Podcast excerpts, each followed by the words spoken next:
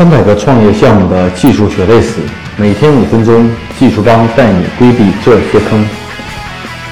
相信很多创业的小伙伴在技术服务的过程中，很多人都会说过我被技术外包给坑了。其实这个问题呢，是我们之前我自己也遇到过这样的问题。当我们后来反思的时候，会发现，到底是外包方不靠谱，还是真正的他们技术能力不行？还是什么其他原因造成的，啊，啊，总之呢，我们可以简单的回顾一下，其实技术外包呢，在国内已经存在了很多很多年，IBM 可以说是技术外包的这种始祖呃鼻祖。此外呢，像国内的软通动力、文思海辉、中软，很多的公司都是做外包出身的，只不过呢，大家更多的他们是服务于这种世界五百强或大型的政府、电信、移动、税务等各型大类的这种信息化系统。而我们在创业初期所要找的外包呢，可能是要做几万甚至几十万的这种小的外包的项目。那在找这些外包公司的时候呢，第一呢，他们的品牌度可能没有那些大公司那么大，我们也很难的去鉴别哪家公司到底的技技术能力水平怎么样。至少我们从百度上去搜的时候，会发现每家公司说的也差不多。我有多多多少开发人员，百分之多少是什么人，百分之多少是什么人？我们做过什么样的案例，有多少案例？我们有什么样的技术积累？听起来大家很难去判断这一个公司的水平啊到底是怎么样。所以呢，这就对大家选择外包方呢带来一定的困难啊。那么归根到底，我们有没有可能有没有好的办法能找到比较靠谱的技术外包方呢？我觉得咱们可以从以下几点来看。首先呢，在找技术外包之前，你一定要清楚你的需求，把你的需求做得越清楚、越呃越清楚、越清晰，这是非常必要的。从需求原型到需求文档，做得越清楚，越对于技术外包评估你的方案越靠谱，避免大家在产品需求上不理解的不一致，达到成的这种啊扯皮的现象。很多项目死就是死在产品需求不清楚上，双方的理解有差异上，啊，或者评估的时候远远低出了这种需求的评估，啊，价格过低了，各种情况都会出现，啊，所以需求对我们是找外包的一个前提，需求一定要清楚。其次呢，我们一定要看外包方的除了技术能力以外，其实我们还要看他到底有没有产品经理和项目经理，我是说专职的产品经理和项目经理。因为我们在做项目的过程中，有两个点是要跟技术人员打交道的，啊，一个就是要有好好的产品控制需求和理解能力，第二个呢，要项目好的管控能力。我们做的这么一个外包项目是一个系统化工程，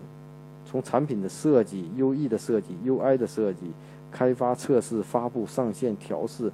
啊，试运行等一系列的环节，不是单纯技术人员所完成的，技术人员在其中只占了一个很重要的部分，啊，所以呢。我们评估外包方的时候呢，一定要考虑到这两点：他是否有专职的产品经理和项目经理，希望他们在此能给你带来更多的建议和想法，啊，而不是单纯的一个搬砖工。再有呢，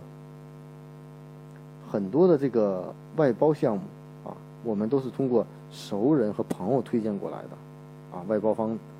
那有没有更好的方法找到他们的信息呢？百度就是一个很好的平台，还有很多种渠道。我们找到这些信息该怎么办？首先要进行多方比价，把你的需求发给这些合作方，让他们对此需求做出相关的技术解决方案和技术报价。你可以一一与他们交流，你反而会清楚整个方案的可行性到底有多少。一种学习不懂的行业的最快的方法就是听专家给你讲，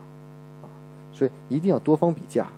为什么政府要招标？为什么我们战略采购的时候要多方比价？其实这是有道理的，啊，在经过多方比价以后，你就会得出一个自己的明确的预算和合理的这种时间和计划。相对来说，这是一个正常的一个流程，啊。最后呢，还有一点特别重要的就是，我们找外包方呢，希望他除了技术能力以外，能对你的产品。和项目有很好的理解，啊，能给一些可建设性的意见，在技术解决方案上能用用一些先进的解决方案，啊，成熟的解决方案，啊，而不是说是哎，我做过这个，我给你 copy 一套，那这样呢，往往会存在更大的问题，因为我们大多数的初期的创业项目个性化需求都很强，如果你是一套成熟的标准的一些系统的话，跟其他功能不需要太多个性化的开发的话，往往可以用第三方云的服务，有很多成熟的东西拿来直接就用，就不用去开发。所以呢，基于以上四点，我觉得只要把握这几点，需求清楚。第二呢，看对方是否有完全职的产品经理和项目经理。第三呢，进行多方的比价。第四个呢，判断你的这种产品是否是个标准产品，还是个个性化产品，对方能给你哪些意见和建议。如果能做到这样四点，我觉得再通过一定的信息收集，你完全可以评估的找到一个好的一个技术外包方。至少在国内有上万家技术服务公司，所以说不存在找不到，只是我们到底花了多少心思去找。这就是今天呢，Michael 跟大家分享的，在创业初期如何找到靠谱的技术服务方的一些经验分享，希望呢对大家有帮助。大家可以关注我们的微信公众号“技术帮零零幺”汉语拼音“技术帮零零幺”，可以获得更多关于录音的文本内容。如果大家有任何技术问题，可以加我的个人微信，啊，Michael 苗七六幺六，M I C H A E L M I A O 七六幺六。